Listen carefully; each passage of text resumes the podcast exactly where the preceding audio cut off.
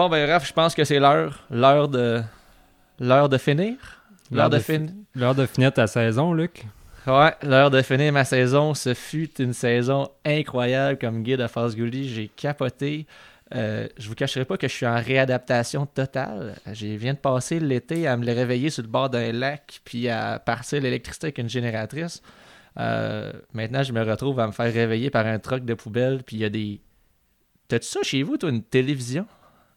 Télévision, ouais, ouais. C'est Ouais. le, le monde normal, normalement, ils ont des télévisions. Hey, là. euh, ça fait du bruit, ça, une télévision. Hein? Ça- ça- je suis comme pas habitué, ça me stresse. là. On dirait que, euh, pour vrai, la, la plus grosse adaptation de, de Sherbrooke à Bonaventure, Gully, c'est la, je vais dire, pollution auditive, même si je sais pas si c'est une pollution, mais c'est juste que tu es habitué au son de la nature versus son de ville.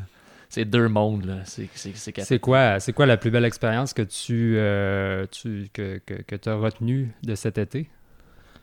Euh, ce que la plus belle expérience pour moi, ça a été, je veux dire, la rivière Bonaventure au complet, de pôler un canot jusqu'au client à voir. mettons, Jusqu'à tomber en bas de ton canot. Ah, tabarouette, t'es pas obligé de tout mentionner. Là. Bon, Ah, il y a eu un petit coup de vent, j'ai glissé doucement de... sur le côté de mon canot. Voilà tout. C'est- peut-être pas la plus belle expérience, mais bon, si vous voulez le savoir, euh, c'est arrivé une fois, ouais, ma pôle qui m'a barré des mains puis que je tombe en bas de mon canot un beau matin à 7 degrés. euh. C'est l'expérience. Euh, L'expérience qui rentre, c'est magnifique. Toi, de ton côté, Raph, euh, donnes-tu encore des cours à ce date-ci? Euh, c'est pas mal terminé. Il me reste quelques élèves en coaching, mais euh, principalement, là, c'est, toute, la plupart de mes cours sont terminés. Ça a été une saison incroyable. Beaucoup, beaucoup, beaucoup d'achalandage. Euh, puis du monde vraiment intéressé à en savoir plus. Puis c'est ça qui est intéressant présentement, c'est que on a des élèves qui avaient suivi des cours d'initiation puis qui reviennent d'année en année pour parce qu'ils ont vraiment pogné la piqûre. Puis c'est là que je vois un peu l'effet du podcast. Là. Le monde suit le cours, puis là, on les envoie vers le podcast. Ils peuvent continuer leur euh, de- d'apprendre de leur côté, puis ensuite, ils reviennent nous voir. Fait qu'on tient, on les tient connectés là, à, à une source d'apprentissage. C'est vrai que c'est très cool. Ouais, c'est vraiment cool. Puis aujourd'hui, on va encore être connecté à une source d'apprentissage. Puis pas non seulement, pas non seulement, c'est un verbe ça. Puis euh, ça, ça compte, pas non seulement, c'est parfait. Euh, non seulement pour tout le monde chez Coda, tout le monde qui écoute le podcast, mais ça va être une source d'apprentissage pour nous aussi parce qu'on a avec nous Guillaume Morin. Salut Guillaume. Hey, salut Raph. Hey, Salut, salut, Raph. Luc. C'est correct, c'est correct. Ça va bien? Salut Luc. Salut Raph. Salut, Raph. Ouais, c'est parfait, tout le monde est présenté. Aujourd'hui, tu es là, tu... on va juste mentionner le sujet parce que c'était quand même important. On parle des stylettes des Grands Lacs. qui Exactement. C'est vraiment hot comme pêche. Euh, je t'avais vu parler de ça au Forum SP à Sherbrooke. Tu avais fait une présentation. C'était quoi? C'était combien de temps ta présentation? Euh, c'est une présentation d'environ une heure, une heure et quart. Là, Euh, on, couvrait vraiment le sujet euh, de manière générale. C'est un peu ce qu'on va faire aujourd'hui. Euh, c'est sûr que euh, c'est en partie basé sur euh, des recherches que j'ai faites. Ceux qui me connaissent savent que j'ai beaucoup de temps à perdre puis que j'aime ça fouiller là, puis lire des, recherches euh, sur différents sujets, mais aussi sur mon expérience de pêche là, parce que j'ai eu la chance de pêcher la stylette autant dans les Grands Lacs que dans le système de la Skina en Colombie-Britannique. Fait qu'on va, on va jaser de ça ensemble aujourd'hui.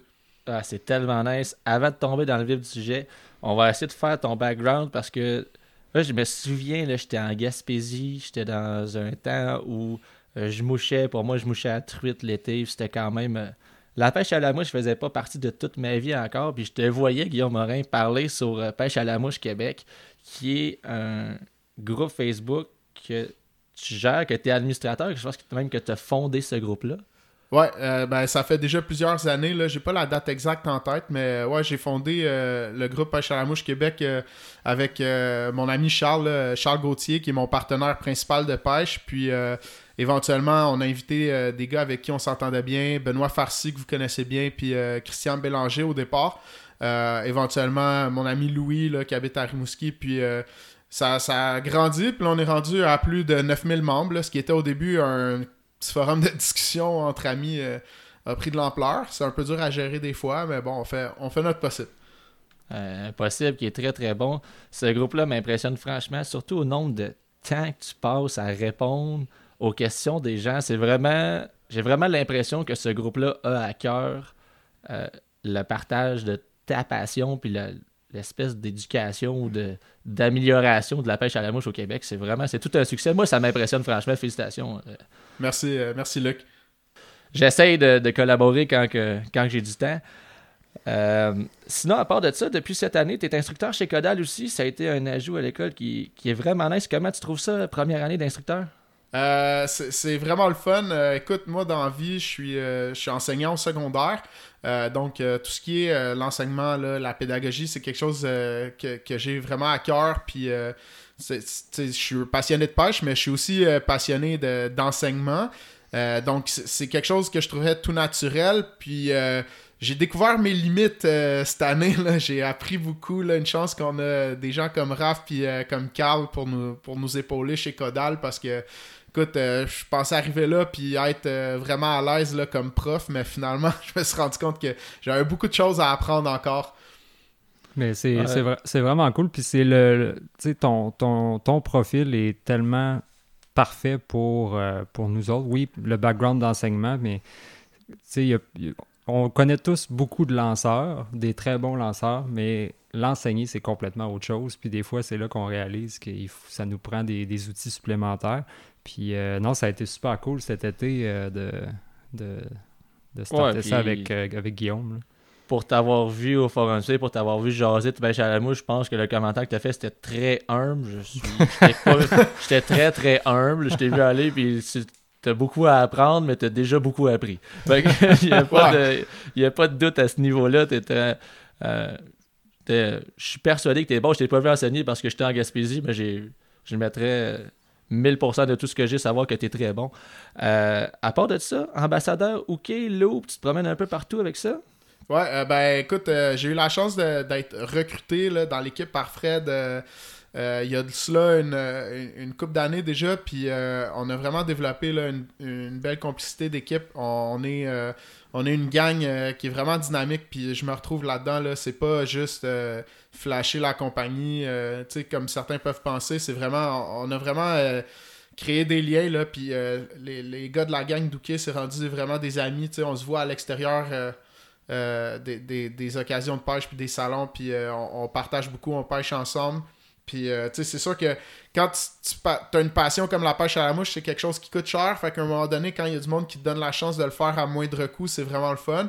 Puis, euh, ben, aujourd'hui, là, je peux, je peux en parler. J'ai appris que j'allais être euh, rédacteur là, pour le prochain magazine Ouké. Fait que, tu sais, c'est un, un, partenariat qui, qui, qui, se développe puis qui évolue je trouve ça vraiment le fun. Puis encore une fois, c'est comme je disais tantôt, là, ça, c'est directement en lien avec ma passion pour, pour la pêche puis ma passion pour enseigner. ça me permet d'écrire des articles puis de partager des informations qui sont, dans le fond, le fruit des recherches que je fais euh, un peu à temps perdu. Là, fait que je, suis bien content de ça.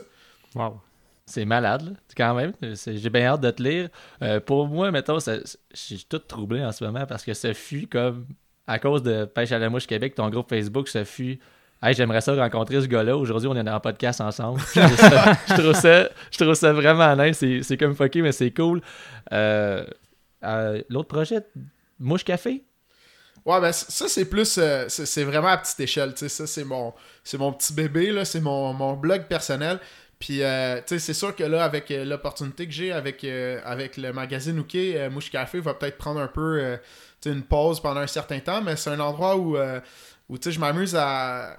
Quand, je m'amuse à faire des recherches, c'est souvent le fruit de discussions là, qui ont lieu sur Internet. je parle à du monde, puis là, on jase d'un sujet, puis je suis pas satisfait, mettons, du, niveau de profondeur d'information que je suis allé chercher là-dedans. Fait que là, je commence à lire des, articles universitaires sur des recherches, sur euh, que ce soit la manipulation des poissons, la remise à l'eau, la reproduction, euh, puis, tout le kit. Puis. Euh, un moment donné, ben, je, trouve que j'ai beaucoup de choses dans ma tête. Fait que je mets tout ça euh, sur mon blog personnel. Puis j'essaie d'écrire euh, des, des- des choses pertinentes là, pour que les gens euh, qui sont comme moi, là, puis qui, aiment pêcher, puis qui aiment apprendre des nouvelles affaires, ça, ça leur donne une porte d'entrée. J'essaie de synthétiser les informations que je trouve. J'essaie de toujours citer mes sources. Fait que à partir de ce que j'écris, les gens peuvent faire leur propre recherche, puis aller, aller fouiller les sources que moi j'ai fouillées, puis éventuellement développer leur propre connaissance. Puis tu sais, le but, c'est pas. euh, puis tantôt, t'as dit, euh, mon commentaire était humble, mais bien humblement, le but, c'est pas de. tu de, de, de mon... C'est pas de dire que je sais des choses ou quoi que ce soit, c'est plus de d'amener les gens à, à découvrir par eux-mêmes ces informations-là. C'est pour ça que généralement, euh, sur Mouche Café, je reste dans un, dans un genre de, de domaine plus généraliste pour que tout le monde soit capable de le lire puis que tout le monde soit capable de trouver leur compte. Puis après ça, s'ils veulent aller plus loin, je leur donne les, les, les, liens euh, d'articles pour aller lire vraiment en détail ce qui a été écrit sur le sujet. là. tu le, vulga- tu le vulgarises de façon accessible, puis ça, euh, ça prend, ça prend plus de monde comme toi dans le monde de la pêche à la mouche. Je sais que l'information est plus accessible que jamais là, sur Facebook, sur Internet, tous les sites web. Euh, je me souviens de quand j'ai commencé la pêche à mouche, y a peut-être 13 ans. C'était, il y avait, je pense que c'était le forum Québec Pêche, la seule place où est-ce que je réussissais à aller chercher de l'information. Maintenant, je- à la minute que je me pose une question, je tape sur Google euh, le, le- qu'est-ce que je recherche, puis je réussis à tomber sur un paquet d'articles avec des bonnes références. Ça peut être des références comme le site web à Guillaume. Euh, fait que je trouve ça génial. là. Ouais, c'est malade. Fait que ça, c'était bon. Je suis satisfait de, de, de tour pire. d'horizon-là. T'as ta, là. Là, place au podcast. ouais. là, là c'est assez. Là. Là, Guillaume, pourquoi la stylette? Euh, écoute, euh, la steelhead, c'est un poisson qui est, euh, qui est accessible, premièrement. C'est sûr que là, si on parle de, de le pêcher en Colombie-Britannique, c'est des coûts euh, qui sont assez considérables, mais euh, si on parle de pêcher dans les, les tributaires des Grands Lacs, c'est euh, c'est relativement accessible. Si on, si on prend comme, euh, comme point de repère la ville de Montréal, on est à 5-6 heures de route. C'est moins loin qu'aller pêcher le saumon atlantique en Gaspésie. La plupart des, euh, des rivières sont à accès public, donc il n'y a pas de coût à défrayer. Le- étant donné qu'on est résident canadien, le prix du permis de pêche annuel en Ontario est pas si dispendieux. Je pense que ça tourne autour euh, d'une quarantaine de dollars. Je l'ai pas acheté cette année là, avec euh, la, pandémie et tout, mais euh, de mémoire, ça tourne autour d'une quarantaine de dollars, ce qui fait que c'est pas si cher. Puis ça nous permet de pêcher une, truite parce que c'est considéré comme étant une truite, mais on va voir tantôt là, que ça ne l'est pas vraiment. Mais euh, c'est quand même une truite de très bonne dimension. On peut trouver des, poissons là, de 5, 7, 10 livres, 12, 15 livres, des fois, euh, quand on est chanceux. Euh, c'est des poissons de bonne dimension qui sont extrêmement combatifs, acrobatiques. Puis tout ça sans avoir à, être des pêcheurs extrêmement ex- expérimentés, puisque on pêche généralement sur des rivières qui sont de petites dimensions. Fait que ça demande pas une, une précision de lancer qui est, qui est vraiment là. euh, euh, qui, est, qui est très très grande. Là. Fait que c'est, c'est accessible à tout le monde. C'est vraiment le fun comme pêche. Ça a l'air nice. Raph, c'est-tu nice? ah oui, c'est nice, mais moi je suis. tu, tu savais tellement où tu t'en allais. Ouais, ouais, j'étais prêt. J'attendais, j'avais assez hâte de le plugger. T'as dit que j'étais tombé en bas de mon canot. J'étais comme, je vais tellement y renvoyer à la POC tantôt. Pour ceux-là qui nous écoutent, il y a un running gag euh, chez Codal. Puis moi, je suis l'homme qui ne prend pas de stylet. J'y été plusieurs fois. Euh, je prends pas de bareillet puis je prends pas de stylet. C'est toutes les fois j'y étais. Premièrement, quand j'arrive là, il y a un déluge, la rivière déborde. Puis en plus, ben j'en ai jamais pris puis je sais jamais vraiment quoi faire. Ça, va me prendre vraiment un guide la prochaine fois que j'y vais. Euh, puis euh, j'étais vraiment, j'étais vraiment excité du podcast à soir parce que c'est clair que je prends des notes. J'ai un crayon puis j'attends juste que, que, que Guillaume parle à soir. là. Que, Ah, ben, pas...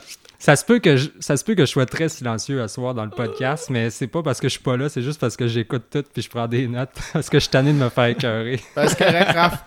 Toi, t'es, t'es le gars qui, qui prend pas de steelhead. Moi, je suis le gars qui prend pas de saumon. Chacun son affaire. tu sais. Ah, c'est correct.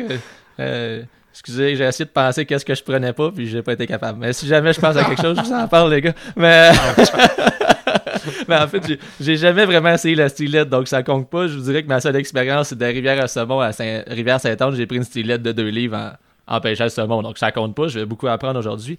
On parle du mot steelhead depuis tantôt. Steelhead, appellation anglaise pour une truite qui est une arc-en-ciel, qui est quoi? Ben, en fait, euh, la, la, la, c'est une truite arc-en-ciel. Fait que c'est un, poisson du genre euh, Oncorhynchus, qui est, euh, dans le fond, là, qui, qui regroupe tout, toutes les, la majorité des truites puis des saumons du Pacifique. La steelhead, c'est la Oncorhynchus micis. C'est une des sept espèces qu'on retrouve sur la côte ouest américaine.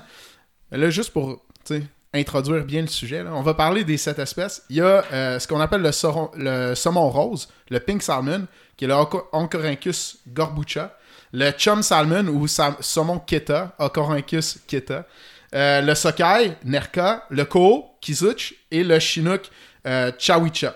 On ajoute à ça le cutthroat, qui est le Oncorhynchus clarki, et finalement la steelhead, la truite arc-en-ciel, qui est le Oncorhynchus micis. Euh, la, truite arc-en-ciel se retrouve dans deux formes, si on pourrait dire. Il y a sa forme euh, résidente, qui est euh, une truite de plus petite dimension, qui a une diète majoritairement insectivore. On la reconnaît par sa couleur argentée, verdâtre, puis elle a des points noirs sur tout le corps. Mais c'est des truites qui sont généralement plus petites. C'est rare que dans sa forme résidente, on trouve des truites excessivement grosses. Euh, puis c'est des, truites qui sont généralement plus courtes puis un peu plus trapues. Dans sa forme anadrome, celle qu'on appelle la steelhead, c'est une truite qui va manger du poisson, euh, qui va se nourrir généralement en mer, puisque euh, à l'origine c'est un poisson qui euh, anadrome, ça veut dire qu'il veut, qui vit dans l'eau salée, qui se nourrit dans l'eau salée, mais qui va aller frayer en eau douce en remontant les rivières.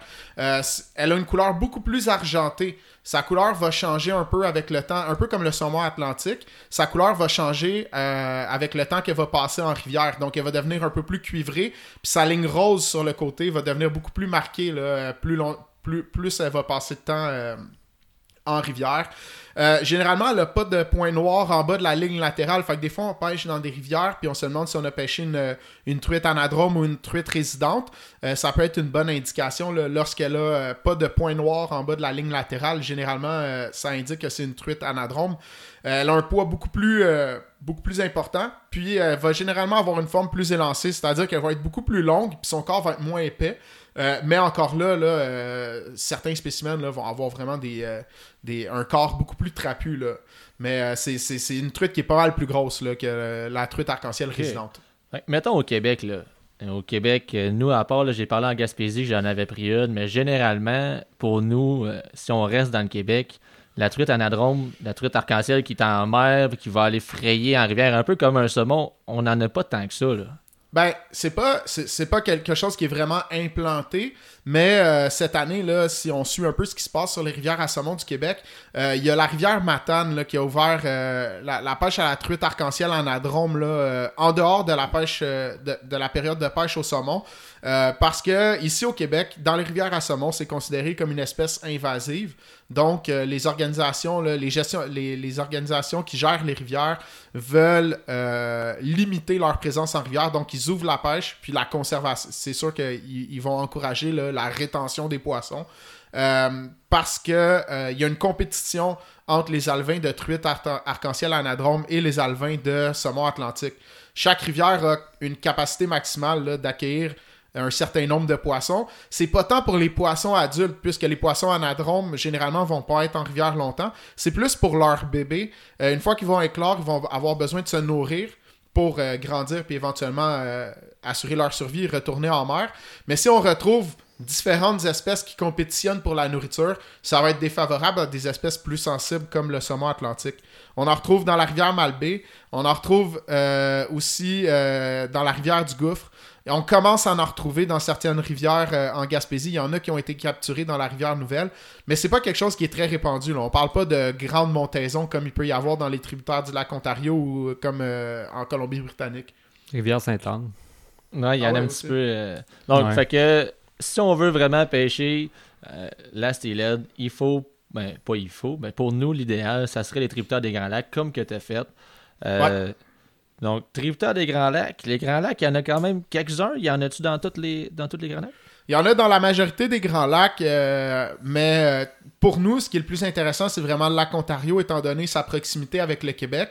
Mais euh, pour ceux qui sont plus aventureux, là, il y a moyen de dépasser ça, puis euh, il y en a pas mal partout.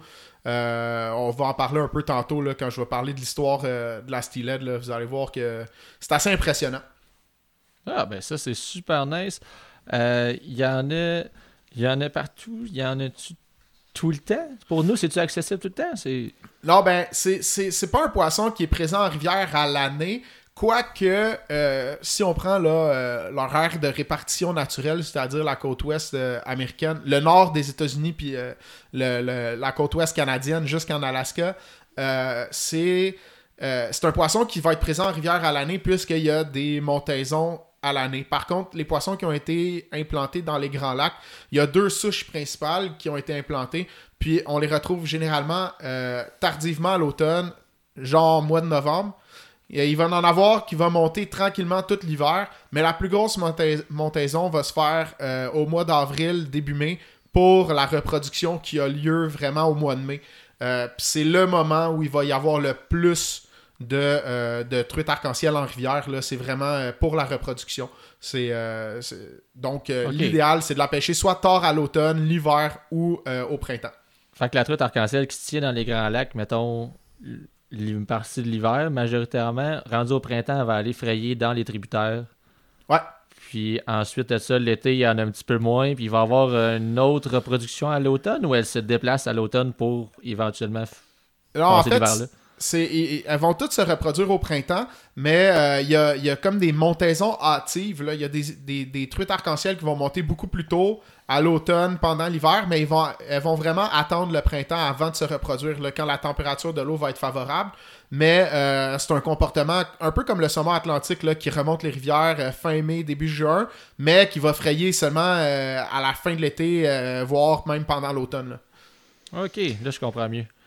Euh, donc, et là, tantôt, on parlait d'un poisson de mer, côte ouest, euh, la stylette qui doit pas être. Euh, c'est implanté au Grand Lac, là.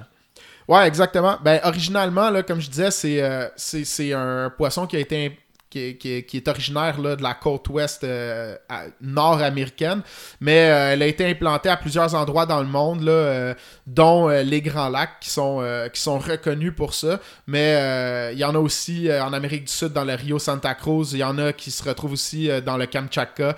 Donc, c'est un poisson sportif qui est très populaire. Puis, il a, été implanté à plusieurs endroits dans le monde là, pour justement permettre la pêche sportive à l'arc-en-ciel. Ça fait vous fait-tu capoter, vous autres, que genre ils prennent une souche de l'Ouest, puis à mettre des grands lacs, puis ça marche? Ouais, ça fait depuis longtemps, là. On parle euh, de premiers ensemencements euh, dans les années 1814-1876, là. Je sais pas si tu te rends compte, là, mais ça fait comme 200... Ben, peut-être pas 200 ans, là, mais genre 150 ans solides, là. On est en 2020, fait que 150 ans, 2024, on est proche de ça. Euh, c'est des, des, poissons qui ont été prélevés euh, puis qui ont été implantés. C'est sûr que avec la conquête de l'Ouest puis tout, euh, le monde a découvert ça puis euh, ils capotaient là, fait qu'ils ont amené ça du côté ça côté ça a pas été long. Mais tu sais, ils en ont mis dans le lac Michigan, dans le lac Huron. En 1878, ils en ont mis dans le lac dans le lac Ontario. ça a été ensemencé par l'État de New York. Puis ensuite de ça, encore dans les années 1800, genre 1882-1883, il y en a ensemencé dans le lac supérieur. Fait que euh, ça fait qu'il y en a dans cinq des grands lacs.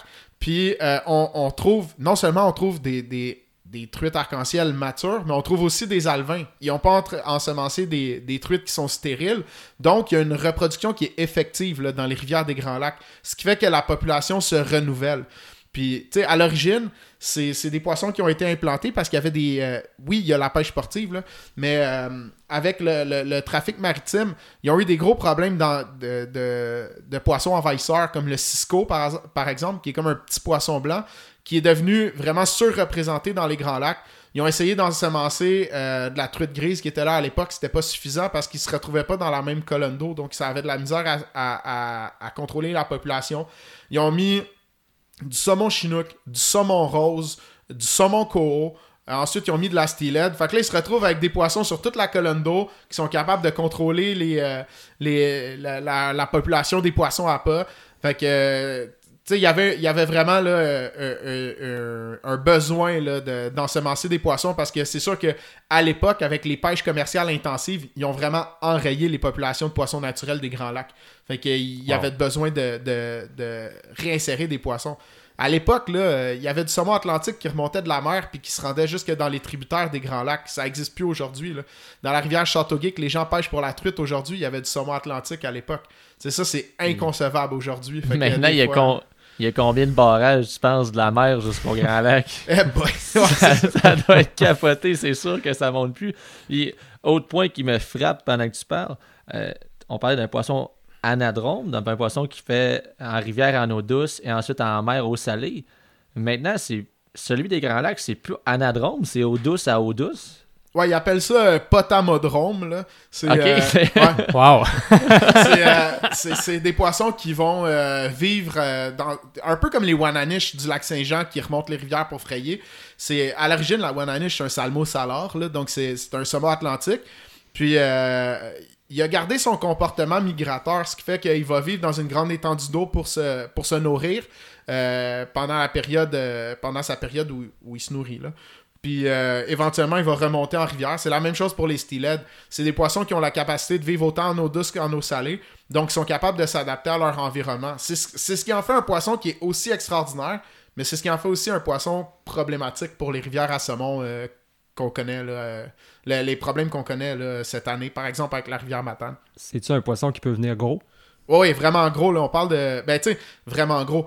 Euh, en Colombie-Britannique, dans son état naturel, il, c'est un- il va devenir beaucoup plus gros que ce qu'on retrouve dans les Grands Lacs.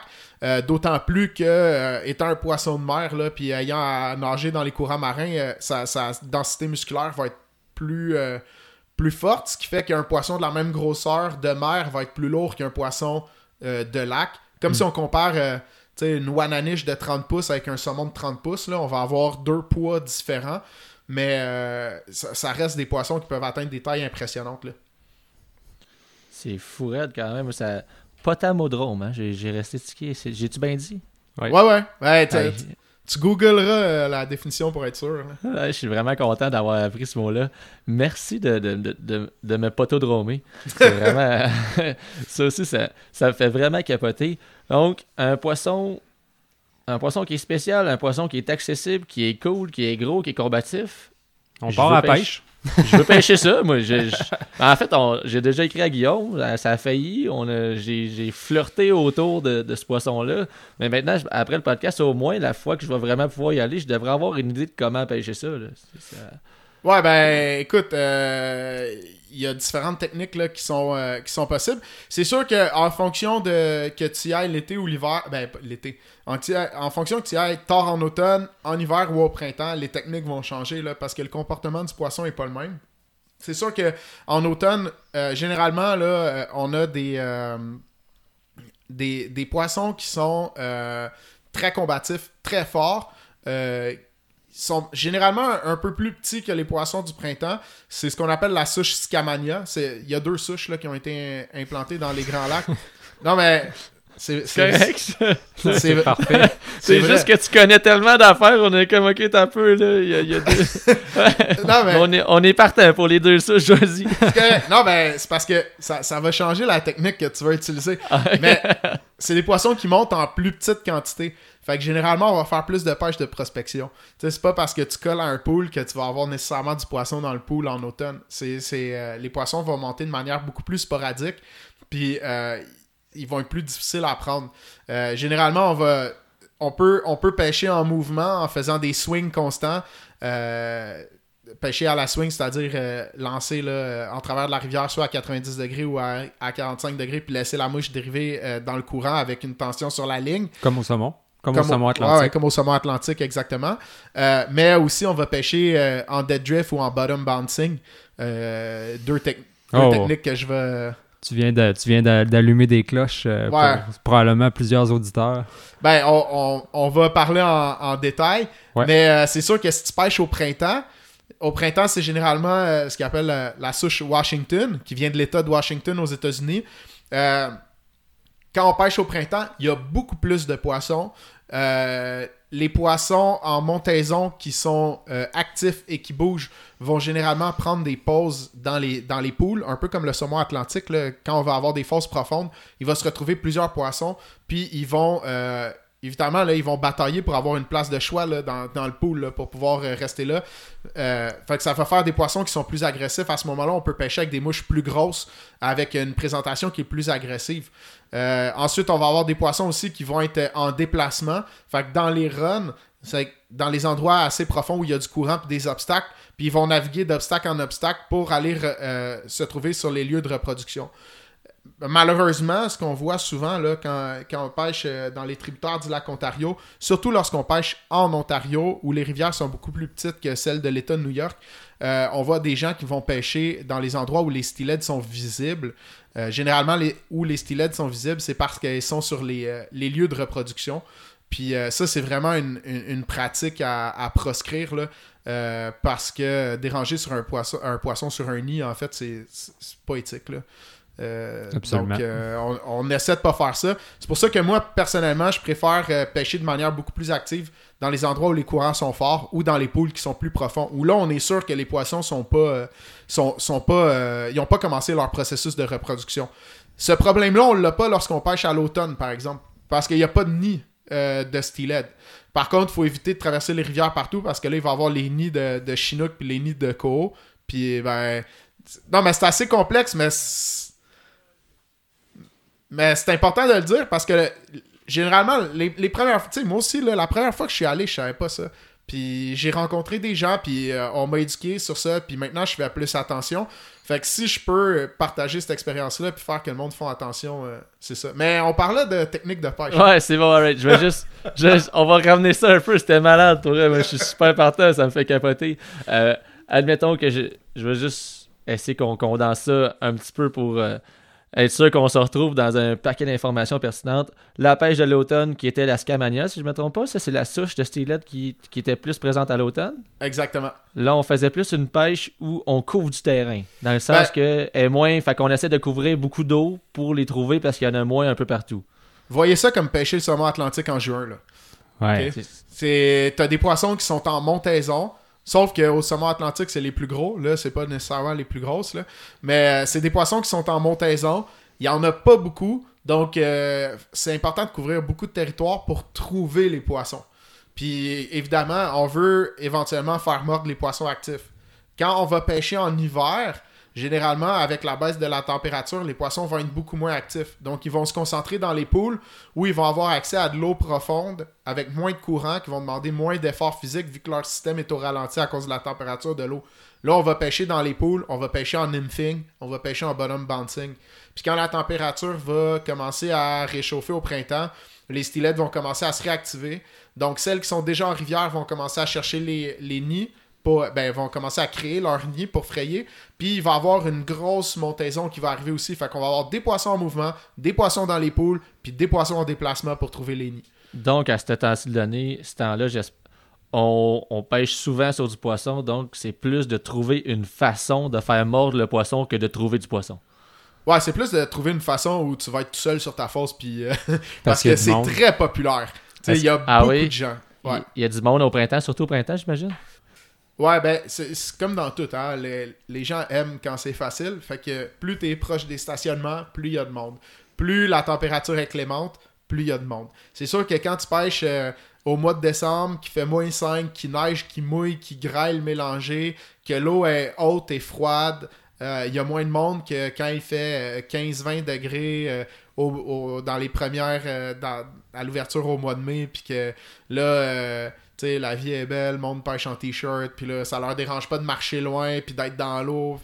Fait que moi, je préfère pêcher tard à l'automne parce que j'aime ça, euh, pêcher seul, mais la pêche de printemps, tu sais, si, si t'as pas peur de marcher puis de couvrir du territoire, tu vas réussir à trouver des spots pour être seul, puis tu sais, il y a beaucoup de poissons, puis si t'es chanceux, tu vas arriver juste après que les premiers poissons ont commencé à frayer. Puis là, tu vas pogner ce qu'on appelle des dropbacks. C'est les femelles qui ont déjà pondu leurs œufs sur les nids. Euh, elles, elles commencent à redescendre la rivière. Elles deviennent super agressives parce qu'elles se remettent à nourrir. Puis pour vrai, là, elles mangent n'importe quoi. Tu peux soigner des grosses mouches pêchées en strip, puis ils vont attaquer ça. Tu sais, c'est quasiment comme une attaque de mosquée. Là. Ils comme vont le- faire euh, 20 pieds dans la rivière, ils vont frapper ta mouche, puis euh, ils vont être super, euh, super acrobatiques. C'est sûr que c'est des moins gros poissons, parce que comme elles sont vidées de leurs œufs, sais, sont- beaucoup plus maigres, mais c'est des poissons qui sont agressifs. Mais sinon, c'est tu pêches les poissons en montaison, là tu vas avoir les, ce qu'ils appellent les egg wagons, des grosses femelles pleines d'œufs, super lourdes, mais euh, sont, sont moins agressives, sont plus difficiles à prendre. Mais si t'es chanceux, quand tu pêches dans un pool, tu peux en pogner une qui est en montaison, puis elle, elle va frapper ta mouche. Là. Les dropbacks, on peut pratiquement les comparer au saumon noir, dans le fond. C'est des saumons de dévalaison. Ouais, c'est des poissons de dévalaison, mais euh, c'est comme. étant donné que c'est simultané, il y a des poissons qui sont en montaison, il y a des poissons qui sont en frais, il y a des poissons qui sont en dévalaison. C'est pas comme. Tu sais, moi, je vois pas ça comme pêcher la saison du saumon noir où là, on sait que c'est exclusivement du saumon en dévalaison. Comme les, les drawbacks, dans le milieu de la steelhead, c'est considéré comme étant moins glorieux, un peu comme, comme poisson, parce que sont plus faciles à prendre. Là. Puis, personnellement, moi, euh, pour moi, un poisson, c'est un poisson, puis ils sont le fun à prendre pareil. Quand on pêche, euh, quand, quand on pêche de manière sportive, puis quand on respecte le, le poisson, moi, je, vois pas tant de problèmes, mais c'est sûr que c'est des poissons qui vont être moins puissants que les poissons en montaison. Mhm. Ça, reste, ça reste, comme tu dis, des poissons de dévalaison. Je comprends. Puis on a un poisson, dans tous les cas, on a un poisson qui continue de s'alimenter. Ouais, ben. euh, c'est peu documenté là, euh, pour les Grands Lacs. Euh, par contre, dans leur habitat naturel, en Colombie-Britannique, puis dans, dans le nord des Éta- des États-Unis, sur la côte ouest, c'est des poissons qui, contrairement au saumon atlantique, vont continuer à manger en rivière, là, même s'ils montent pour frayer. Donc, ça reste un poisson qui est théoriquement plus facile à prendre qu'un saumon atlantique. Ben, en partant, s'il mange, ça donne une chance. Je suis pas d'accord avec ça. ça m'offusque un peu. Ben, le masquinongé, il mange, puis euh, vous en avez parlé dans le dernier podcast, puis on l'appelle pas euh, le poisson 10 000 lancé pour rien. Là. Ah, ouais, ça, c'est. Oh, regarde, c'est une question de condition ton affaire. là. Tu vas tu vas t'en sortir. Je suis confiant que tu vas finir par en prendre. Lâche pas. Euh, c'est full de bonnes informations. On, on envoie tout ça dans, dans la technique de pêche. Tu as mentionné plusieurs mots tantôt. Swing, tu as dit que c'était un peu comme saumon atlantique. Soit on lance en face de nous dans le courant et ça dévale, ou avec un petit peu d'angle. Puis là, la mouche qui dérive dans le courant. Un peu comme qu'on a une approche pour plusieurs poissons lorsqu'on pêche en rivière. Euh, j'ai entendu nymphing, j'ai entendu bottom bouncing. Ça, ça me travaille, là, je l'ai, ça me pogne d'un trip, on dirait. Peut-être ça me pogne la fesse un peu aussi. Là. Ça me tente d'entendre ça. Ouais, ben écoute, euh, c'est sûr que là, j'utilise des, des termes euh, anglophones. C'est ce qui est répandu dans le monde de la pêche. Mais euh, ouais, généralement, là, on va avoir euh, trois techniques. Il y a le swing, il y a le bottom bouncing, puis il y a le dead drift. Le, dead drift, c'est probablement le plus connu. C'est la dérive naturelle. C'est un peu comme quand on pêche à la sèche, c'est-à-dire qu'on va lancer en haut dans le courant et on va laisser la, la mouche dériver de manière très naturelle sans faire de tension sur la ligne euh, au rythme du courant. Sauf que là, on va pas avoir un- une dérive naturelle qui est en surface, puisqu'on pêche pas à la sèche, on va pêcher à la nymphe ou avec des imitations d'œufs. Donc, on va pêcher au fond de l'eau. Donc, on va avoir une dérive naturelle qui est plus lente que le courant de surface. Parce que euh, si vous savez comment un peu c'est quoi la dynamique d'une rivière, le courant qui est en surface est toujours plus rapide que le courant de fond. Donc, on veut ralentir légèrement la drift pour euh, que la présentation soit le plus naturelle possible. Il y a plusieurs manières de faire ça. Soit qu'on va pêcher avec un fil de fluorocarbone relativement fin. C'est sûr que là, on va pêcher euh, des, poissons de quand même grosse dimension. Fait qu'on parle de fil de 8 livres à peu près. On peut même monter, dépendant de la saison. Euh, puis dépendant aussi de la, de la- clarté de l'eau. Si on est dans une eau très claire, on va favoriser un fil plus mince. Si on est dans une eau assez trouble, on peut y aller avec un fil plus gros. Mais euh, on va pêcher avec une nymphe qui est lestée, un fil relativement fin, du fluorocarbone parce que contrairement au euh, monofilament, le fluorocarbone va caler naturellement. Sa densité est, plus élevée que celle de l'eau. Donc, euh, la, la mouche plombée va couler au fond et naturellement, elle va voyager au rythme du courant de fond. Donc, il faut laisser vraiment euh, la mouche voyager là, comme ça. Avec un peu de pratique, à un, moment donné, euh, on réussit à bien le sentir là, sur la canne. Sinon, on peut pêcher aussi en ce qu'on appelle le bottom bouncing, qui est un peu un, dérivé du nymphing. Sauf que là, on va forcer la dérive lente en mettant des plombs à à peu près 3-4 pouces là, de notre mouche.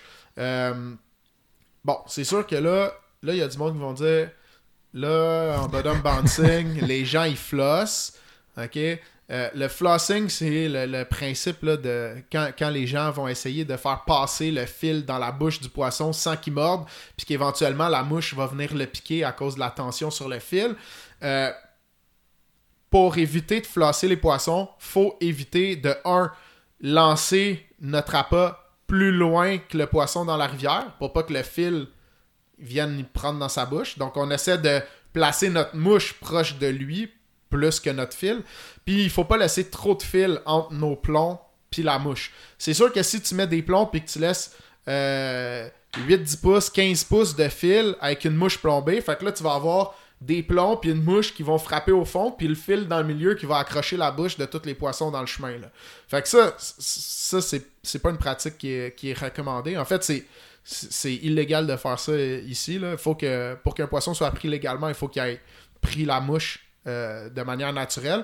Donc, pour éviter de flosser, puis pour présenter la mouche comme il faut, on met euh, des split shots à peu près à 2-3 pouces, pas plus de notre mouche. Puis on essaie de présenter euh, la mouche là, le plus possible devant le poisson.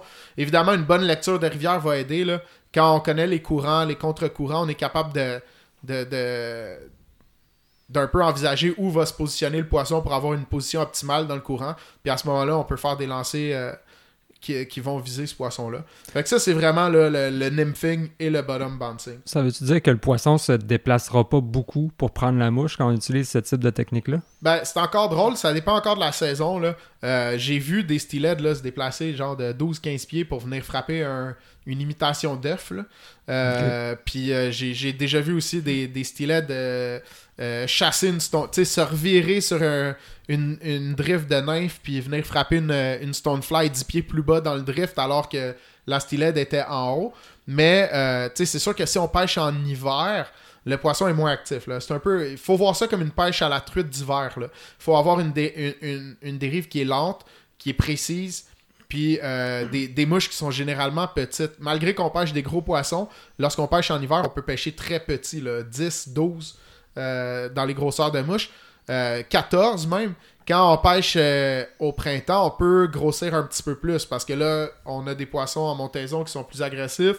On a des poissons de rebac aussi qui, qui, qui ont faim, donc ils vont prendre des plus grosses offrandes. OK. C'est intéressant.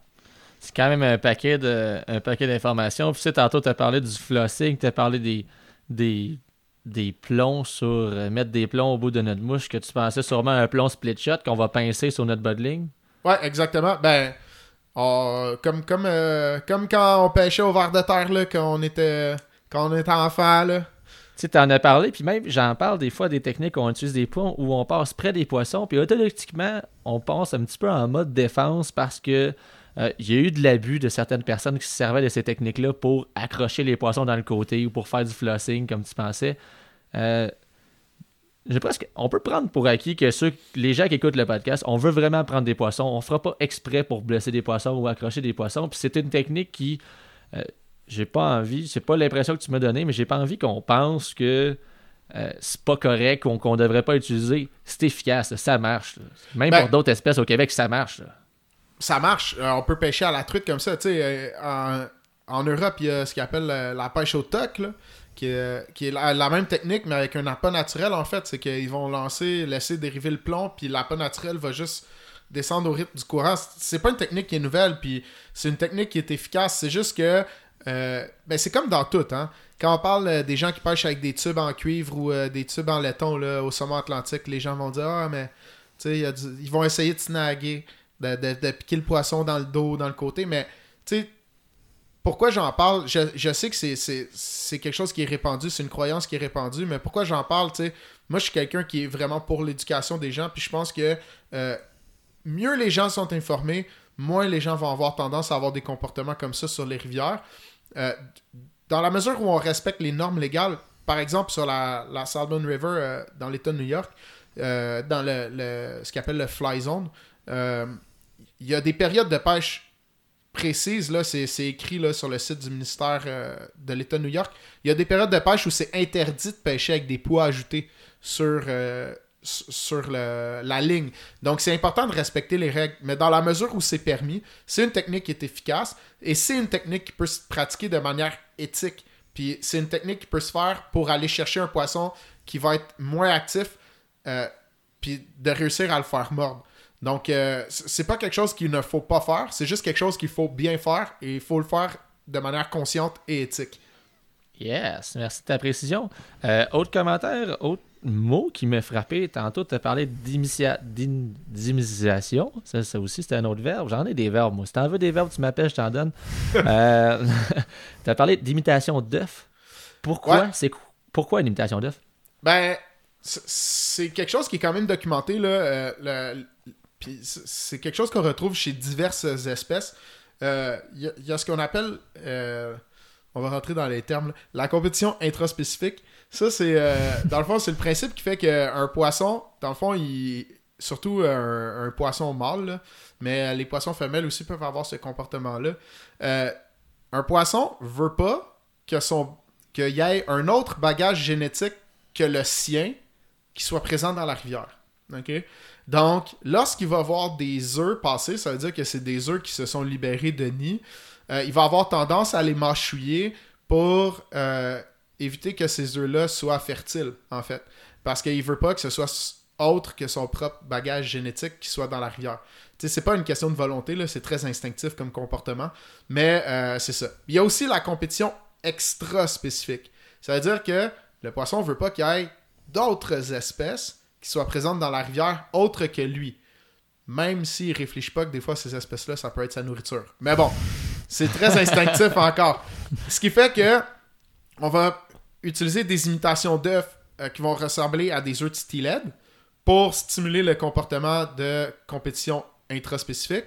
Et on va utiliser souvent ce qu'on appelle des euh, sucker spawn, qui est des imitations d'œufs de, de meunier, en fait, qui euh, vont euh, imiter des. Ben, je me répète, hein, des œufs de meunier. Ouais. Parce que la, la steelhead, elle va vouloir éliminer cette espèce-là de la rivière. Donc, ça va stimuler son comportement agressif. Encore là, euh, le comportement n'est pas présent tout le temps, euh, chez tous les poissons, euh, dans toutes les conditions. Ça, par exemple, je pourrais pas vous dire à quel moment il faut utiliser ça, à quel moment il faut pas utiliser ça. Encore une fois, selon la rivière, selon la, la saison, selon la turbidité de l'eau, faut faire des tests, faut essayer, puis faut voir. Euh, mais les imitations d'œufs sont, sont réputées comme étant euh, des, quelque chose de, d'utile. D'ailleurs, les gens qui pêchent au centerpin à l'appât naturel vont utiliser des œufs de poisson qu'ils vont placer dans des petits sacs en, en- en tissu, là, euh, en, en genre de, de moustiquaire. Là. Je sais pas Ouais. comment dire ça. Ouais, je sais pas comment ça se En nomme non anglais, plus, ils disent en, en filet En filet, Ouais. ouais. en filet euh, transparent ou coloré, puis ils vont mettre des œufs de poisson dedans, justement parce que euh, ça va stimuler ce même comportement. Sauf que eux, en plus, ils ont l'avantage, vu que c'est un appât naturel, d'avoir l'odeur. Fait que ça va encore plus stimuler le comportement agressif du poisson. Puis, euh, il y, a- il y a un point qu'on n'a pas parlé encore, mais ce, qui m'avait frappé quand j'avais fait euh, mon voyage euh, au Steelhead, c'est de vi- visiter les fly shops du coin. Vous allez visiter un fly shop à Montréal, euh, à Rimouski, euh, c'est toujours imprégné des rivières autour. Puis si vous allez, exemple, dans l'État de New York ou en Ontario, allez visiter le fly shop, regardez les mouches qui vendent. Premièrement, vous allez être surpris de voir des mouches complètement différentes que vous avez vues au Québec. Euh, Puis les ça- couleurs. les couleurs, ouais, c'est des- c'est drôle parce que à chaque fois que je m'intéresse à un type de montage de mouche d'une espèce différente, je me rends compte que j'ai plus aucune couleur de bonne dans mon, dans mon équipement de montage. Fait que là, il faut que j'aille me chercher d'autres couleurs. Mais le stylet, c'est c'est probablement un des meilleurs exemples. C'est des Ouais. couleurs qui sont très vives. Ah, le rose, le mauve, le bleu, mais tu sais, un genre de bleu électrique. euh, ben, à- comment il appelle Kingfisher Blue, Ouais. dans le terme Ouais, euh, de montage de mouche. Euh, des, des couleurs comme, euh, dépendant de la saison, là, le orange, mais tu sais, c'est des couleurs très très vives, alors que généralement au sommet atlantique, on voit des couleurs plus sombres, tu sais, le, le noir. Mais le noir, c'est efficace dans toutes les espèces, là, on va se le dire. Mais tu sais, on a des verts, des bleus plus foncés, des couleurs qui sont plus naturelles, qui sont issues de, de plumes naturelles. Dans la stylette, c'est vraiment teinture, teinture, teinture. Ultraviolet, hein. Ouais, on est, on est dans le gros flash, là. Tabarouette, c'est hot ça. Fait que faut-tu que tu t'habilles en fluo aussi pour matcher tes mouches? Ça peut être un, un- un truc, ça. Tu ressors ton Ouais. avis de Skidoo 90. Ouais, t'as le droit. One Piece. Je peux-tu pêcher avec un One Piece de skidoo? Si, si je peux pêcher avec ça, je m'en vais à ce là c'est sûr. Là. Je suis parti. Tu sais, les Euh, sauts de vue harnais là, des années Ah euh, ouais, je le 80-90. là. C'est parfait. OK, on, on recap ça. C'était bon, on recap à rien. C'était super bon. On y va avec ça. Euh, moi, je pense à pêcher de la truite arc-en-ciel au Québec. Les rivières que j'ai alentour de Sherbrooke, je prendrais ma, je prendrais ma numéro 6. Je m'en vais d'un tributaire. Je, je prends encore ma numéro 6? Ben, c'est encore drôle, tu sais. Tu peux pêcher avec une 6. C'est sûr que si tu pêches, mettons, euh, euh, à l'hiver, là, où l'eau est, vraiment froide, euh, que les poissons, le métabolisme du poisson est ralenti, ça se fait. Mais ça, ça dépend toujours dans quelle perspective tu veux pêcher. Euh, si tu veux faire du catch and release, euh, de la remise à l'eau, puis de le faire de manière efficace, le but, c'est de toujours écourter le combat avec le poisson. Euh, dans cette optique-là, je te recommande vraiment d'avoir une canne numéro 7 ou numéro 8 là, pour, pêcher ça. Contrairement au sommet atlantique, tu n'as pas besoin d'aller plus, plus haut que ça. Pas Si tu arrives sur un tributaire du lac Ontario là, avec ta SP, euh, SP8 de 13 pieds, premièrement, tu vas trouver la rivière petite, puis tu, risques de trouver le combat euh, un peu moins le fun. Une, canne à une main, numéro 7, numéro 8, euh, une Switch 6, Switch 7, euh, dépendamment de la technique que tu veux utiliser, c'est parfait. Les spés, c'est- ça commence à être un peu long, dépendamment de où tu pêches. Il y a des endroits, par exemple, sur la Salmon River dans l'État de New York, qui sont assez gros là, pour, pour pêcher avec une spé. Mais si tu pêches en Ontario, à moins que tu ailles genre sur la, la, la Credit, euh, où là tu pourrais pêcher spé dans la région de Toronto. Mais sinon, là, si tu es à l'ouest, euh, ah, excuse-moi, à l'est de, de Toronto, euh, une, une canne à une main, c'est amplement suffisant. Qu'est-ce qu'une canne Switch peut nous apporter? Euh, ben, on n'en a pas parlé tantôt, mais tu sais, je, je parlais de pêcher en swing. Ouais. Euh, L'avantage de la canne switch, euh, utilisée avec une, une, une tête Skagit euh, courte, ça va te permettre de lancer efficacement de, en, en lancer roulé ou en- en- avec des Skagit cast, là, un- ou un- simplement un switch cast là, Mhm. normal. là. ça va te permettre de, de lancer des sync tips, fait que ça va t'éviter de mettre des, euh, des split shots sur ta ligne. Ça va faire une- un swing qui est plus, euh, plus naturel euh, sous la surface de l'eau. Parce que, tu sais, la, la, la, la steelhead, c'est un poisson qui, qui a tendance à regarder vers le bas. donc, euh, c'est sûr qu'il faut quand même swing. Quand tu pêches en swing, il faut swinger bas, puis il faut swinger lentement. Contrairement au sommet atlantique où on swing rapidement, il faut swinger lentement. L'avantage d'avoir un sink tip, c'est que ça ralentit vraiment le swing. Ouais. Parce que euh, au lieu de swinger à la vitesse de surface du courant, ça va euh, couper le fil de l'eau, puis ça va swinger à la vitesse du courant de, fond. Donc, ça va vraiment ralentir ta swing. Donc, la Switch a vraiment un avantage euh, à ce niveau-là. C'est aussi beaucoup moins fatigant de lancer à deux mains que de lancer à une main, on va se le dire. Euh, tu sais, quand tu fais des, journées, euh, surtout quand tu pêches au printemps, là, que le, le soleil se lève à 6h30 puis qu'il se couche à 8h30, 9h le soir, ben écoute, euh, quand tu pêches plus que 12 heures dans ta journée, euh, pêcher à deux mains, c'est vraiment moins fatigant. Par contre, moi, personnellement, je préfère vraiment pêcher à une main. Je trouve que euh, ça me permet d'approcher toutes les techniques. Je peux pêcher en swing avec un sink tip, mais c'est sûr que je vais pas le pêcher en lancer roulé. Là. Je vais le pêcher en lancer traditionnel, overhead. Mais quand, le- quand, quand la végétation le permet, bien entendu. Là. Mais Ouais. souvent, c'est des rivières qui euh, qui ont pas trop des, des gros couverts végétals. Fait que c'est possible de le faire. Sinon, euh, ben, tu sais, toi, t'auras pas de problème. Là. Je t'ai vu lancer rouler, puis euh, t'es capable de sortir un Ouais, tip. euh, euh, Raph, il est bien correct. Ouais. Pour lancer, les techniques de lancer, c'est vraiment. Raph, t'es bien correct là-dedans. T'en pognes pas, mais tu lances bien. Mais- C'est ça. Mais la- la- l'avantage de la Switch, c'est ça. Tu pour quelqu'un qui est peut-être moins expérimenté que Raph, euh, ça va être plus facile de sortir un sink tip de l'eau puis de le lancer en lancer roulé. Là. Fait que si t'as des. Tu sais, souvent, t'as des champs de blé d'Inde ou des arbres derrière toi, euh, ou même. souvent, tu as des, des, euh, des cassés de terre ou de roches, qui sont...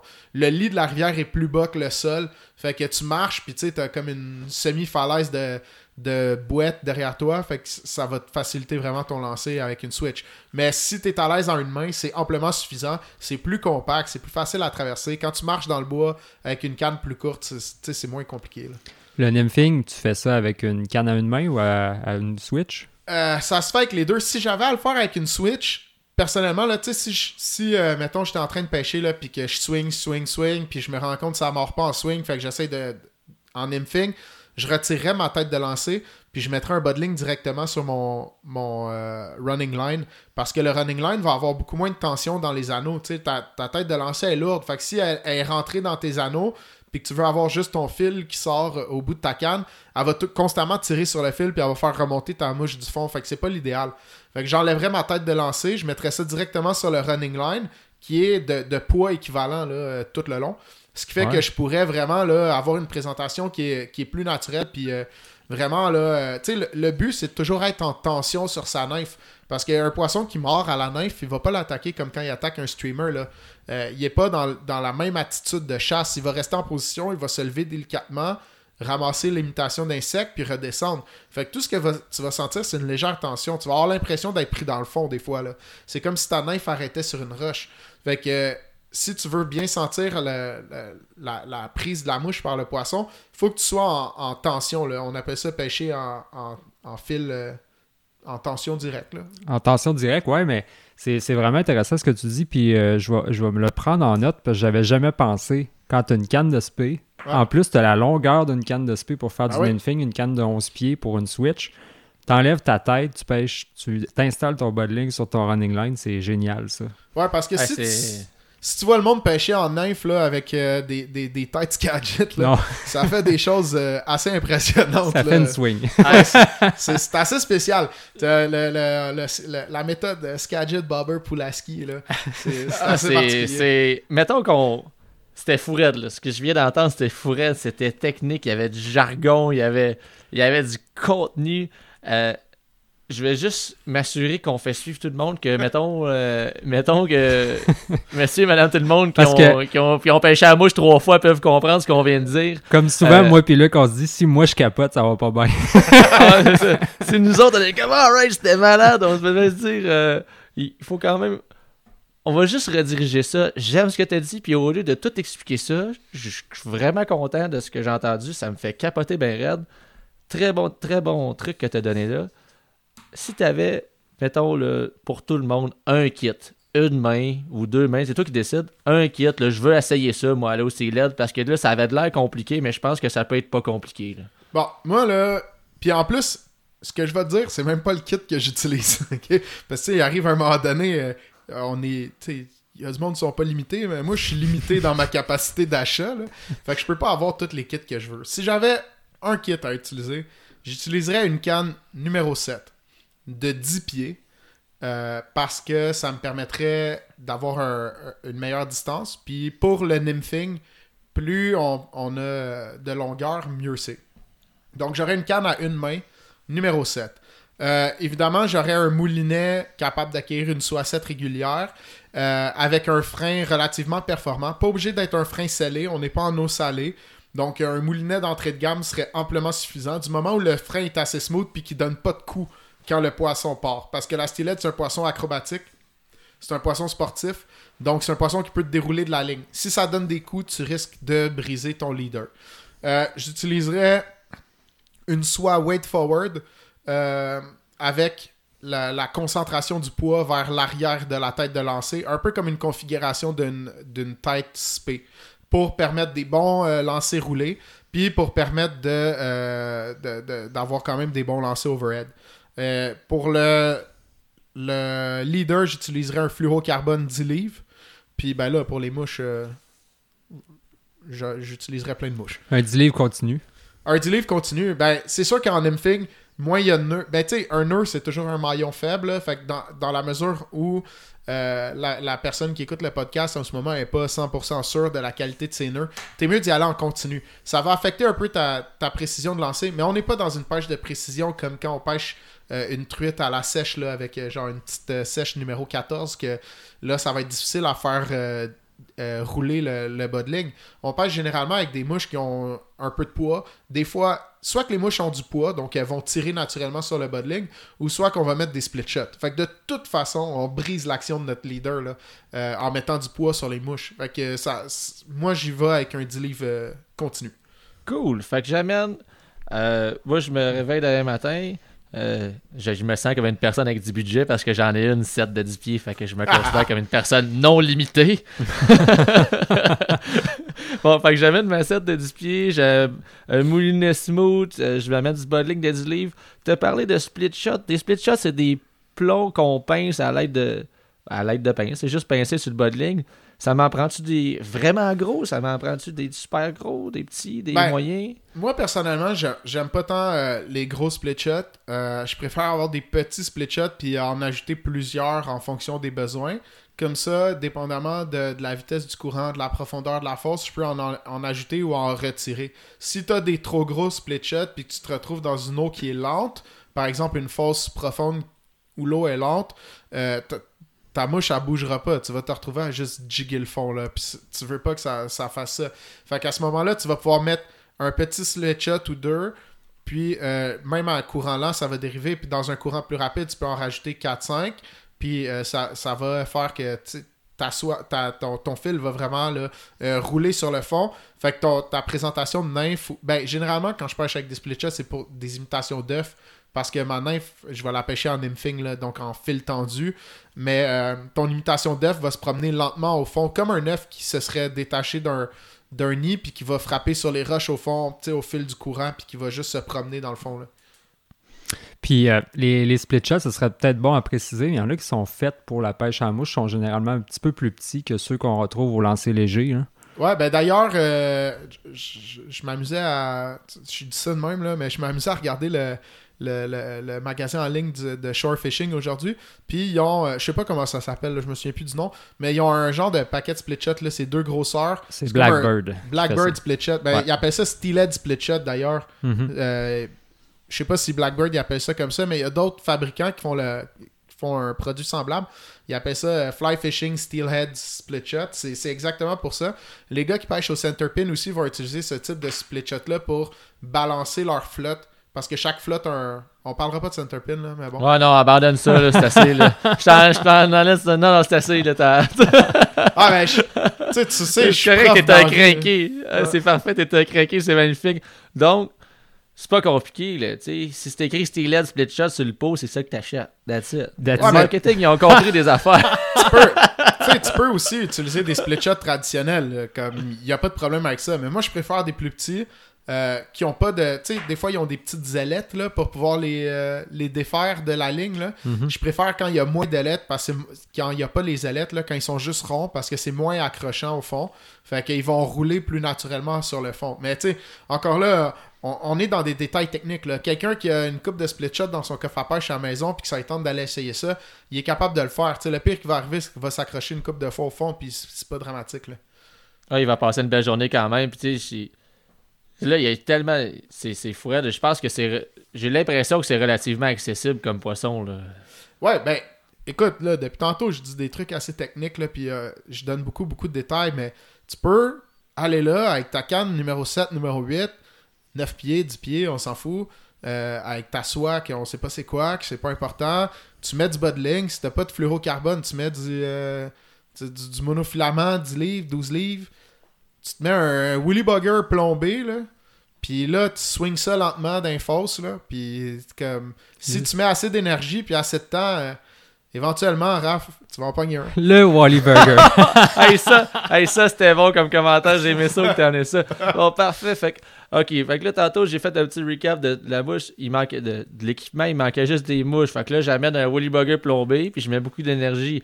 Mettons que j'en voudrais 5 mouches, il m'en manquerait 4. Parce que, mettons, mettons que la Wally Burger fonctionne pas pour moi. Là. Ben, tu sais, quand je, quand je dis Willy Bugger, ce que je veux vraiment dire, c'est Egg Sucking Leech, là. C'est, euh, dans le fond, c'est un Willy Bugger, mais avec une, une tête plombée qui est euh, de couleur euh, vive, là, orange ou rose, là, pour, comme si c'était une sangsue qui mangeait un œuf de poisson. Fait que, comme ça, on peut la pêcher comme un œuf, en dead drift ou en bottom bouncing. puis on peut la pêcher en swing aussi. Tu sais, ça, ça devient une mouche excessivement versatile. Puis pas seulement dans les tributaires du lac Ontario. Là. Euh, mon, mon partenaire de pêche, Charles, puis euh, Gab Lavoie aussi, quand on est allé au BC, les trois ensemble, ils ont pogné les deux plus grosses stylettes du voyage sur une belle grosse egg sucking leech noire avec un bead orange. Là. Tu sais, ça reste une mouche qui est ultra versatile. Tu sais, le monde, il pêche ça à l'achigan, il pêche ça à truite, il pêche ça à la stylette. Ça fonctionne. C'est une mouche qui Je est... paye chaud au saumon. Mais euh, Mais pas avec, pas avec une grosse bille orange, par non, exemple. pas avec une baie. Ben, ça peut être une baie pas plombée. Là. Ouais, ouais, le droit de- ouais, c'est ça. le droit d'une baie pas plombée. Mais bon, Parce que j'avais oublié le bout que t'es plombé. Ah non, c'est correct. Mais euh, si on parle euh, après, moi, ma mouche favorite, là, tu sais, favorite of all time, excusez mon accent en anglais, c'est euh, la Obo Spay. Euh, c'est une mouche qui est montée, qui est pas montée directement sur hameçon, c'est une mouche qui est montée sur, euh, sur shank. Euh, donc, on a euh, comme un, un shank, là, qui est, euh, sur lequel on a un fil de, de métal euh, avec un hameçon qui est posé sur le fil de métal. Dans le Je fond, dis- c'est comme une hampe.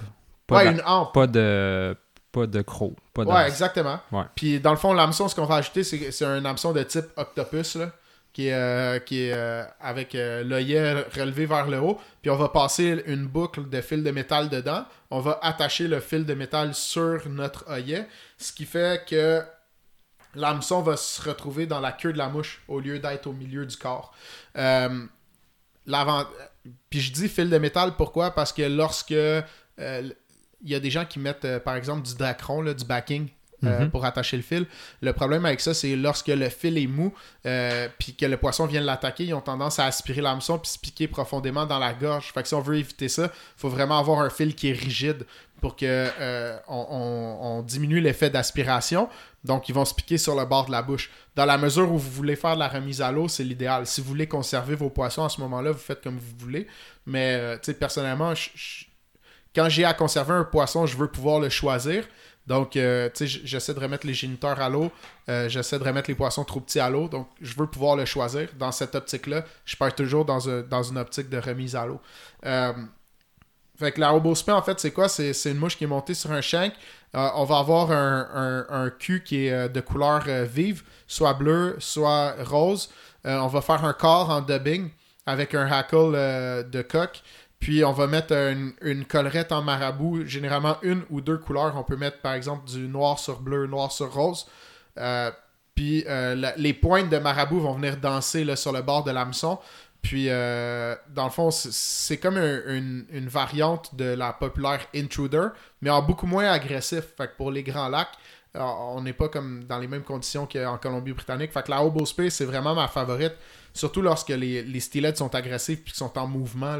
C'est une mouche que, j'aime vraiment beaucoup. Euh, en nymphing, je vais favoriser les Prince Nymph. Euh, plus particulièrement ce qu'on appelle les Psycho Prince, là, avec des hotspots de couleur soit mauve, soit rose. Euh, quelque chose d'un peu flashy. Euh, J'ai eu beaucoup de succès là, là-dessus euh, dans les dernières années. La traditionnelle Stonefly, Golden Stone, ou Black Stone, là, dépendant, mais moi je pêche vraiment plus la, Golden Stonefly. Ça reste, la truite arc-en-ciel, ça reste une truite arc-en-ciel, que ce soit steelhead ou non. Donc, même si généralement elle va manger du poisson, elle peut manger des insectes. Quand on pêche dans des rivières où il y a de la stonefly, la stonefly c'est toujours efficace. Euh, il y a des larves de stonefly présentes pratiquement à l'année là, euh, dans les rivières. Fait que ça, ça reste quelque chose de bon. Puis en plus, quand on pêche la steelhead tard là, à l'automne, puis même en hiver, des fois on tombe sur les, les montaisons de grosses truites brunes des, des grands lacs. Puis une truite brune, ben ça mange des stonefly. Fait que si tu prends pas de steelhead, tu vas peut-être prendre une grosse truite brune. Fait que c'est comme un bonus, tu sais. ouais, ça, c'est un bon bonus. Puis comme j'ai dit tantôt, euh, les imitations d'œufs aussi, là, tu sais.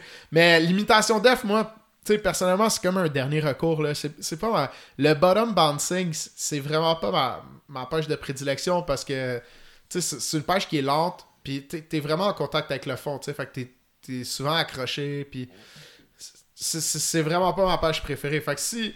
Mais c'est efficace, tu sais. Mais chacun ses priorités. Là. Moi, personnellement, j'ai pas vraiment besoin de prendre un poisson pour avoir du fun la rivière. Fait que euh, j'aime mieux pêcher en swing puis avoir, la, la grosse attaque puis bang, ça fesse que pêcher en bottom bouncing puis à un moment donné, c'est comme ah, je suis pris dans le fond. Ah non, ça tire, j'ai un poisson, tu sais. c'est ça. Je commence à être équipé là, pour aller. Si je- Mettons que j'ai tout ça, là. Ouais, si j'ai tout le contenu du podcast, je vais probablement être un professionnel du steelhead et non un, un débutant. Mais si j'amène tout ton setup, d'après moi, j'ai. Je pense que si j'écoute ça, j'ai une bonne idée de ce qu'il faut que j'amène pour prendre un steelhead. Un poisson qui est qui est incroyable. De ce que j'en de ce que j'en comprends, de ce que vous m'avez dit, c'est. C'est un rush. là. Ça, va, ça, va, ça va te donner une règle.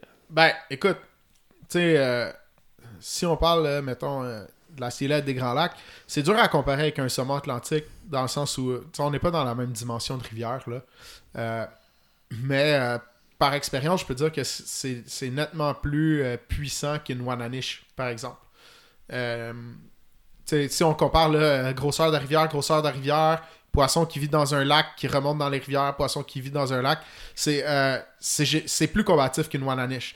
C'est peut-être autant spectaculaire qu'une Wananish. Ça va sauter, ça va faire des allers-retours, ça va monter les rapides, ça va descendre les rapides, ça va aller vers le fond. Euh, c'est un poisson qui est euh, exceptionnel.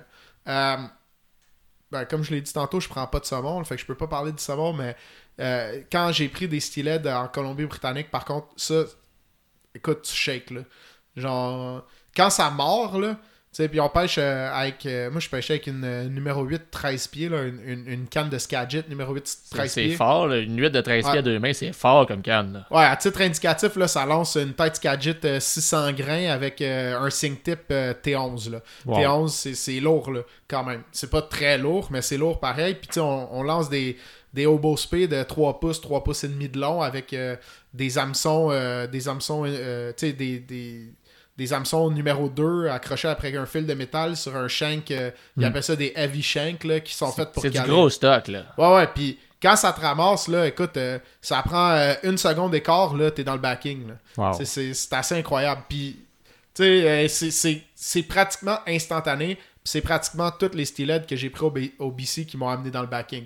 C'est comme. C'est un poisson qui est acrobatique. C'est pas un poisson que tu vas combattre pendant vraiment longtemps. Tu sais, euh, 3-5 minutes, ton combat est fini là, quand c'est une grosse, tu sais, puis peut-être une, deux minutes quand c'est une plus petite. Mais pour ces minutes-là, t'en as pour ton argent. là. C'est assez intense, là. c'est le fun. Ah, c'est capoté ben raide. Tu sais, on a quand même. euh, moi, je fais juste, je vois des, beaucoup de, de gens aller pêcher ça. Puis même dans, dans chez Codal, je vois la moitié de nos instructeurs qui se déplacent pour aller pêcher ça. Fait que je me dis, ben, ça doit être quand même. euh, Peux-tu bien me dire pourquoi moi je me déplace pas pour aller pêcher ça? tu sais? Ah, ça doit être que- incroyable. Il va falloir que je finisse par comprendre que, que c'est quand même euh, que c'est quand même assez cool. Euh, j'ai aussi envie de vous dire que j'ai l'impression que notre sujet pour aujourd'hui est assez complet. Oui, vraiment. Je sais pas, euh, je sais pas ce que vous en pensez. Fait que comme qu'on a dit au Mosquée, on- avec Benoît Deslandes, quand nos invités au podcast, on, là on a encore des t-shirts, on va essayer de leur en donner. On a donné à Guillaume, donc il est obligé de le porter à tous les jours. euh, de- à partir de maintenant. À l'école. Oui, à l'école aussi. Tous les jours, Guillaume doit porter son t-shirt du podcast Codal. Euh, les autres émissions, je vous ai si- aussi invité à, aller nous suivre, à liker nos affaires, à nous suivre peu importe la plateforme Spotify, euh, Balado, Google, iTunes, YouTube, puis à, à liker tout ça. Cette semaine, je t'écœuré de demander, j'oblige le monde. Euh, vous êtes obligé d'aller nous suivre là-dessus, ça aussi c'est obligatoire. Et vous êtes obligé d'aller liker la page à Guillaume de Pound Pêche à la Mouche Québec. Donc, euh, ma, ma gentillesse est, est finie, c'est assez. Non, je c'est super cool. Donc, si, si vous ne suivez pas cette page-là, c'est une mine d'or d'informations. C'est un. Non, c'est le groupe Facebook que je suis où les gens sont le plus respectueux. Qui sont le plus pour le partage, qui sont le plus pour l'entraide. Et je sais qu'il y a des heures d'ouvrage de la part des administrateurs là-dessus. Fait que allez suivre ça. Ça va être malade mental. Et Guillaume, t'enseignes sur la rive sud, si je me trompe pas? Ouais, j'enseigne euh, à l'école secondaire le Carrefour à Varennes, français, deuxième secondaire. Mettons version pêche à la mouche. Hein? T'enseignes pour- chez Codal aussi, euh, dans la région de la rive sud. Ouais, Si effectivement. veux- Ouais, ouais, je suis. euh, C'était bon. Là, là, là, j'ai essayé de te plugger pour que tu vendes des cours en passant. Ah, mais ça a pas, mar- ça a pas marché pendant ah, tu vois comment je suis, j'ai pas compris tout. Ouais, euh. J'enseigne la pêche à la mouche. euh, J'enseigne... J'enseigne les cours d'introduction à la pêche à la mouche pour Codal sur la rive sud de Montréal, plus précisément euh, dans la région de Mont-Saint-Hilaire à Tubern Park. Fait que euh, ceux qui sont intéressés, euh, vous pouvez aller booker des cours pour l'an prochain, je suis disponible. Euh, ça va arriver parce que, encore une fois, on book encore plus de cours qu'on a booké il y a trois semaines. Ça, on a déjà des inscriptions pré-saison. Ouais, c'est incroyable la liste, ça se rallonge de jour en jour. J'étais un peu. Euh, J'étais excité, c'est cool. Raph, il pensait avoir un petit bout de congé. mais Jamais. T'en as pas de congé, Raph. C'est pas le temps d'avoir des congés. Mais sérieux, merci Guillaume. Je vais réécouter le podcast, non seulement à montage, mais pour mon apprentissage. Puis euh, je vais t'envoyer une photo quand je vais avoir pris une style d'un jour.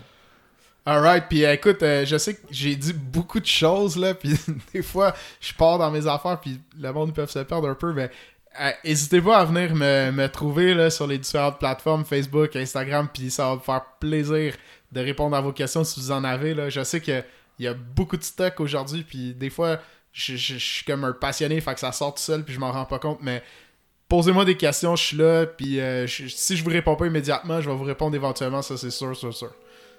Donc, parfait. Fait Guillaume Morin était un peu partout. Puis là-dessus, la gang, euh, bonne fin de semaine.